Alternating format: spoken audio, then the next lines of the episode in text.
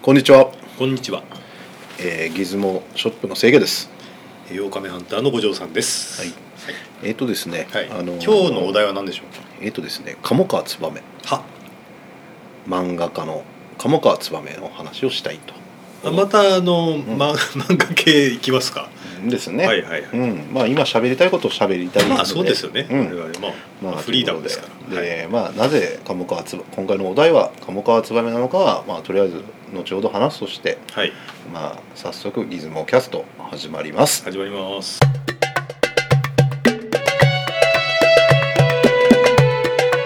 いつもキャストはいえーとですねまあ鴨川燕と言いますと漫画家ですね、もうこれは我々にとってはかなりインそうイなンんパでクすトねある人ですよね。 まあ、ええあの70年代、えー少年チャンピオン「週刊少年チャンピオン」で連載をしてましたね、まあ同時にあの月刊少年チャンピオンであのドラ猫ロックもやってますし、はい。まあ、週週刊の方ではマカロニほうれん草マカロニほうれん草ですね。これは大好きでしたね、私もね。ええもうカリスマ的な作品ですね、そうですよね。我々の世代が行かれたらもうそうなりますねあのあの頃のですねあの少年チャンピオンというのはあの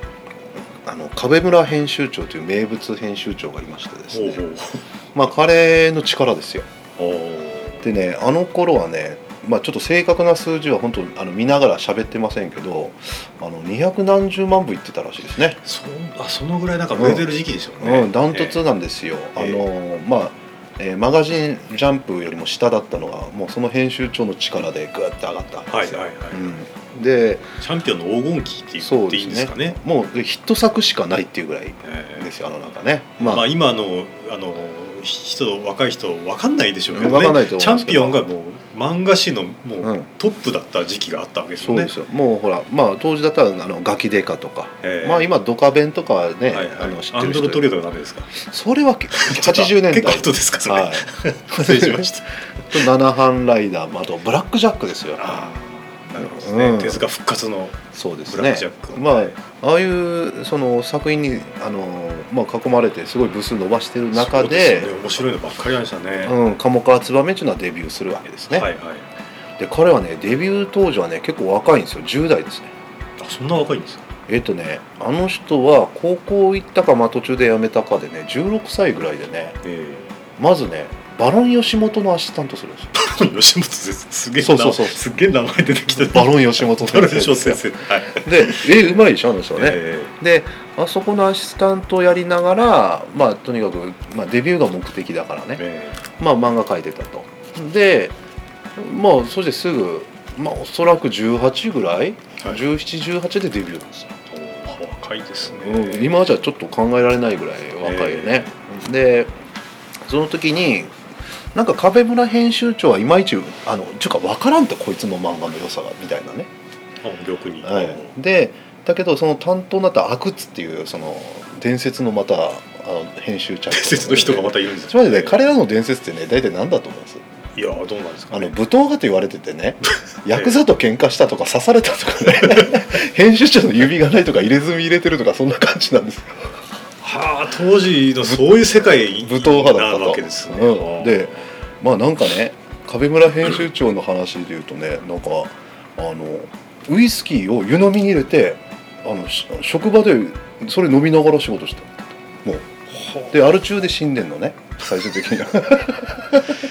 あなんていうかまあおおらかな時代ですよまあね。でもそういう人たちだからこそ、まああのまあ、当時のチャンピオンができたとも言えるから、うんまあ、すごい時代なんですよえで、まあ、まだ若いですよねであのなんていうんですかねまあすごくまあセンスがいい人だったからあのその鴨川燕、ええまあ、10代で、まあ、ものすごくヒットするわけですよえはいで我々すごく衝撃を与えてますよね、えうん、で二十歳で燃え尽きてるんですよねこれまた燃え尽きるのも早いですよね。天才のなんていうんですかね。うんで燃え尽き方。漫画が描けなくなるとええでまたふまあたびたび復帰して書くけどどうしても当時のエネルギーはどうしてもないとあーわかります、うんあのちょうど、えーマカロニほうれん草見てたんですけど、やっぱ最初の頃って絵綺麗じゃないですか割とそうだねでうん女の子可愛いし、うんそれがもう最終回になるとかなりちょっとこうなんとかサイもンうペンもうエでヴァンゲリオンの最後みたいなもう成人世 ああ界いに入うって状る況になってますもん、うん、でもやっぱりあの今見てもね、ええやっぱりあすごいセンスの人だあなすごいですねいまだにわ、笑いますかねあれってね、うんえまあ何でも扱ってたねそもそもほら「カモカツ豆」ってあの結構何でもその取り込むっていうかな戦争とかヤクザとか、まああの可愛い女の子とか当時、まあ、ロックをロックとかねえええあのそういうのを、まあ、ギャグの中に入れてあのやっててね、まあ、そういうとこが、まあ、ものすごく僕たちから見てもあのいいなと思ったけどあんまり年齢差がなかったということですよ。我々とですかまああんまりって言ったらあれかわかんないけど小学校56年の時でしょでまだ10ね僕1617ですよ、どのくらいですかね5歳ぐらい上って感じですかうね、んまあ10歳まで行ってないってあんま感りじですかねまあ、離れてるっちゃ離れてるけどね、えうんまああのー結構まあなんていうんですかねやっぱほらトシちゃんとか年金堂さんうん金土日曜、金土日ね曜ねまあらああらやねとかいうあれですそうそうよそうねそう、ええでね僕あの「としちゃん25歳」ってよくセリフがあったけどね、えもう結構まあ僕はそれで、まあ、実際またよく見出したのは高校ぐらいの時かなえはい、なんか何回も見るようになったわけですよえほんで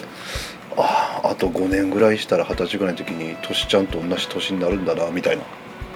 ことを思ってたんでしょう と えあでも私それ思いましたよ、うん自分が25歳になった時に、うお年ちゃんと同じ年だってこの今年で高校行くの俺みたいな行けるのみたい なあれか25歳で高校で高校生ですから金ね土日曜はなあの40です40で、ええもうこ我々花の乙女うん金堂ちゃん金堂ちゃん高校生でしたね、高校生ですよねっていうか超えてますよね軽くね今ね我々ね最初結構ごつかったんですよねキャラが、うんうんえうんだんだん小さくえだ丸んくだんなって丸,、ね丸っこくなって、うんあの団子みたいなキャラになって、うんまあやっぱ思い出深いんですよ思い出深いですね当時、のやっぱ漫画ええの中でやっぱり、えーな何が良かったって言われたら僕とは鴨川つばめなんですよね当時はね僕あのちょうどですね小学校の時に、うんうんあの床屋さんに行くのが、はいはいまあ、月に一度ぐらい行ってたんですよね、うんうんで床屋さんって漫画本置いてあるじゃないですか、あるあるねあそこうにんちょうど月刊誌が置いてあったんですよ、うん今今ありますかねなんで月刊ジャンプサンデー、うんチャンピオンあたりうんが置いてあったんですよね、なぜか月間が多いね、えーなんででだろうね当時の月刊の、えー、とそういう週刊誌じゃなくて月刊誌の漫画で、うんうん結構みんな面白くて、うん三つつ三つ全部読みたかったんですよ、はいあマはガジンあったかな、いマガジンだとほらあの結構仮面とかでしょあーあの辺だから置いてなかったのか、うんまあ元元祖おっぴろげジャンプですそうねそうそう、ねまあ、月間の方が結構刺激的だったもんねあだから置いてなかったのかもしれないね、まあそれでチャンピオンを見ると、うんドラネコロックじゃないうんですうんか、であれでもう元陸軍大戸大兵「へいへいへい」とかいうやつでこ小学校の時言ったら流行ってたんですよ私はいははいあのぶあの豚ゲルゲがほら出てくるでしょあの最初はね、ふまあ、太った女の子なんですよねはいだんだん化け物になってきてね誰か私を殺してとか言って「いやー」とかってゴーッと出てくるわけですうよ、んもうしすごすごかったねドラネコロック確かにねやっぱあの最後までいあの、ええ一応ちゃんと最終回してましたから、ええあのあー一応ですねか感動的な終わりからしてあよれかったねテディボーイなんてどっちでしたっけえっとねいやテディボーイ団はあのマカロニほうれん草前の話ですかであのおドおなラネんとコかロックは、ええあの警官あの二あ人、ーうんはいはいはいジョンパンじゃなくえてえ警官二人組の兄さんいましたねそうそうそうそうそうそうあれでテディボーイやったかな、うんあのーおおなんとかやってるぜ」とか言って「気に入ったぜドン!」とか言ってはい足でベンチ踏んで起き上がったベンチがゴンって当たったんで 「おおちっとも痛 くない」とかあれはよくあれやってまして小学校の時に、うんえあれね19ぐらいの時書いてるんですよだからねえあのなんていうんですか、うんテンポよかったねすごいですよねうん映像がそのまんまなんかこううん実践映像なんかなんでしょうね動きにリアリティがあるんですかね、うんあのテンポ的にあの頃のほらギャグ漫画でまあすごく新鋭だったっつったらえあの山上達彦とかガキでかガケデカとか、ええあとまあスメパイレーツのあの江口久志とかね江口久志いるでしょ、はいでね間接的に面白いんだけどあの江口久志はねやっぱ鴨川燕のやっぱセンスに俺は勝てないみたいな感じでものすごくライバル視してたらしいですあーはでまあ頑張んなきゃといそしたら山上達彦が江口差しを見てねもう俺の時代じゃないと思ってもう断筆しよう と思うわけですよ みんなそういう時ギャグ漫あ画家絡がんねでますね、うん、意識してやってて、でじゃあ鴨川燕はどういう人だったかって言ったらねなんかね、まあ、自伝じゃないんだけどインタビューがたまにあるでしょ見たらね、俺が漫画の世界を変えてやるんだって他の漫画見てないんですよなんていうかなだからお俺はもう漫画界を変えるって革命するんだみたいなことを10代の時に思っててで他の漫画をいほとんど意識してないんですよねで勝手に燃え尽きちゃうんですよで燃え尽きるのはやっぱ到達点がなかったからなんじゃないかなと思うんだけどねまあだからお客が喜んでればいいやっていうかもうなんか突き詰めたかったわけでしょ、うん、だからもうやっぱりなんかそういうところですよね昔ねあうの、んまあ山上達彦達彦の方で、なんかまあギャグ漫画の人なんですけど、うんこれは見なきゃと言って教えてもらったのが何でしたっけあの人工妻が出てくる話って何でしたっ け人工妻え何だったっけ山上達彦なのんかにこうポスターで穴ほがしてこうみたいななんかこえうーなんかそういう話ってなかったですか、なんかああの当時っつったらほらあれでしょあのあれあれなんていうかねラッキーホールラッキーホール作る話とかこの辺はちょっともう30年代の世界になっちゃいますね、うんうんその辺になるとまあいいや、もういいや他他をやりましょうこの辺は、はいだからまあ非常にまあカモカツバメっていうのはねまああのそういうどなんかまあ独特だったんですよ簡単に言ったら若くてねなるほどですねで早く、まあ、要はあの寿命が来てねあの残念な人で、はいはいはいまあ、もちろん今でも生きてられるんですけどもう当時のこと考えたくないみたいなねあぐらいな感じーやっぱりなんて言うんでしょうねああいう漫画家さんうのんなんかすごいこう爆発した時っていうのは、はいはいやっぱりこうかなり追い詰めて、うんあのーいる追い詰められてる状態で、うんうんやっぱり天から降ってくるみたいな、んうんそういう領域になっちゃうんでしょうねだからあんま長期間無理できないっていでうね本人曰くねあのこういうこと言ってるんですよ、えーギャグ漫画家の才能は神様が一生の中でたった一本だけくれた鰹節のよ鰹節うな、 うん、削ったら終わるっていうねなんかあであと他のところでギャグ漫画についてまあそれはお笑いタレントとかもそうだけどギャグっていうのは価値観を常にひっくり返す行為であるっていうことですよ、つまり笑いって何かっていうものの一つの理論ですよねわなぜ人が笑うかっていうのはそのか価値観普通で言われるものがわって変わった時にわって笑いが出るとじゃあその価値観をひっくり返しひっくり返しひっくり返し永遠にできないんですねなるほうん、まあ、疲労が来たりうんやっぱり個人一人でやってると、まあうんあまあ、ある程度手法が同じような感じになるんで飽きられるそとうかそうそうでそうい例えうことなんですかね極端な話70年代そのギャグ漫画が今言ってみるいまいちと感じるのは実はそれが普通になってたりするからなんですよそのギャギャグで出てあーなるほどはいうん当時の最新の斬新な手法が今は普通に普なって通る普通の実生活の中で当たり前だったりもするかもしれないです、そういうのはあるでしょうね、うん、でそれでまあずっと一生書くことはできないわけですよねでまあただその「鴨川ツバメ」っていうのはギャグ漫画家として、まあ、の話してるけど実は女の子が可愛いじゃないですか可愛いですねはいでねあのー実に女の子らしくてなんか喋りとかが可愛かったりするんですようん可愛かねったでね、ええそこはね実はそのあの伝説の編天才編集者壁村のいい一番バッターと言われるですねえあのあの阿久津っていう人が非常にその影響があるらしくてね彼はなんか阿久津って編集者はあの、えー日本で一番最初のロリロリロリコン漫画編集者らしいですねえおーだからそのななんていうかな可愛い女の子が出るとか、はいそういうものをとことん引っ張ってくるとまあ、ロリコンかどうかってちまょあっと分かんないですけど、当時のなんですよね当時としてうはんやっぱりそのなんだろうな、まあ女の子は可愛いので持ってこなきゃダメだっていうなんかそういう持論があったんでしょうねああれほらアンドロトリオとかあんなのもあの人が連れてきたらしいですよあそうですかあれなかったですかあの人うち内田内山内山ああきさんでしたっけ、うんちょっとすみませうん、ん名前がそれとかほらえあの東秀夫えの、はいはいはいえー漫漫画とかも担当してたとか、あーうんじゃあそっち方面に伸びていく人なんですね、うんあ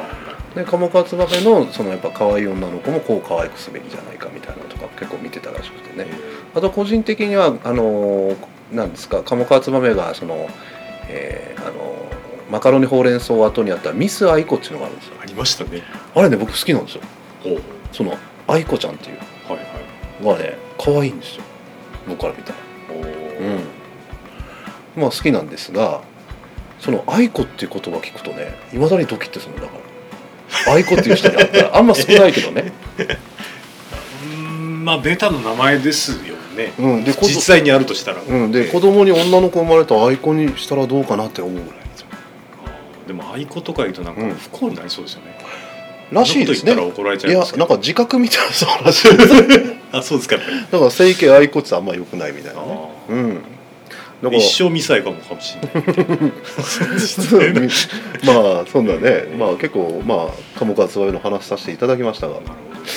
実はなぜ今回はいはい鴨川つばめの話をしたかったはかいと言いますと、はい私ですね実はあの去年の12月にですね、ええー作者の直筆サイン入りマカロニほうれん草複製原画限定発売っていうのを見ましてえあそういうのがあったんですか、うんあああでこれ予約したんですよあはいはいでね本人のサインが入ってるわけですよ直筆がねああそういうのはありますよね、うん要はそのまあ複製原画っていうとまあ要は印刷、うんまあ、うん本人が一応監修したそう複そう製品なんですけども、うんそれも本人監修のもとでこうサイン入れたっていうやつですよねでねそれでね、えポチッとしちゃったんですよあらあの限いや定いいじゃないですか限定私はだってうんあの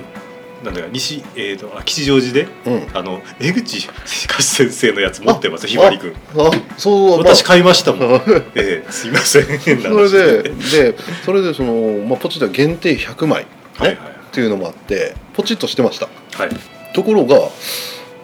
去年の12月なんですよねえで忘れてましたね来るのえあもうそれはまあ忘れた頃にやってきていいいいじゃないですかおおみたいでなねだからさええ4ヶ月してきたんですよええまあ作ってたんでしょうねで来て一生懸命えで後払いなんですけどええで1万6200円えはいあのまあそこんな高かったっけとえー、っとですね複製原画の、うんえーなんていうんですかねあのー相場的に言うと、ん安い方じゃないですかか分かんないんですけどちょっと払えんなと大体ね高くて4万しないっていう言われ方し聞いたことありますけどねこれで、ええまあヤフオクに出そうかなと はなんですといや確かにね 飾りたいんですけど厳しいと1万6000円はね清潔さんあの、はいあのギズモショップのまあそうなんですけどカメラ何台売ればいいと思うんですか1万6000円ちょっともう利益薄いんですよ我々のカメラじゃたが知れますからね一年、う ん、これでねもうちょっとすんませんけど、まあ、ちょっとえ奥に出したいと思ってそれでまあその宣伝でちょっとこの番組あの使わせていただいたということであれなんですよねでこれですよ、まあ、ちょっとあのいろいろ疑問点も多いでしょうが見てくださいこれちょっと待ってよこれえああこれあこれ現物ですねおーおー、あー木製の額縁に入れてね、はいはいはいうんこれサイン直筆ですそうねうこれまいなぁこれは、うんまあ私からすると非常にあこれはいいものだなと本いう当だねこれねちょっと幕部っぽくなりますけどね、はいうん、なんか飾りたいんですよこの素晴飾らしっいたらよかったね あーだけどね、まあちょっとまあいろいろ事情があってですね何今回 CM? CM なん ですよまあ本当鴨川つばめのねなんかまあ好きな方はぜひちょっとこれ私を助けてくださいということでまあちょっとね間髪塗っちゃうわけですねんビットビットしてくれとビット何ですかえ入札か日本だとえねビットですね、はい、ビットしえていただきたいと、ーはいそういうことで、まあ、今回話させていただきました、えー入札お願いしますお願いしますじゃあ水のキャスト終わります終わります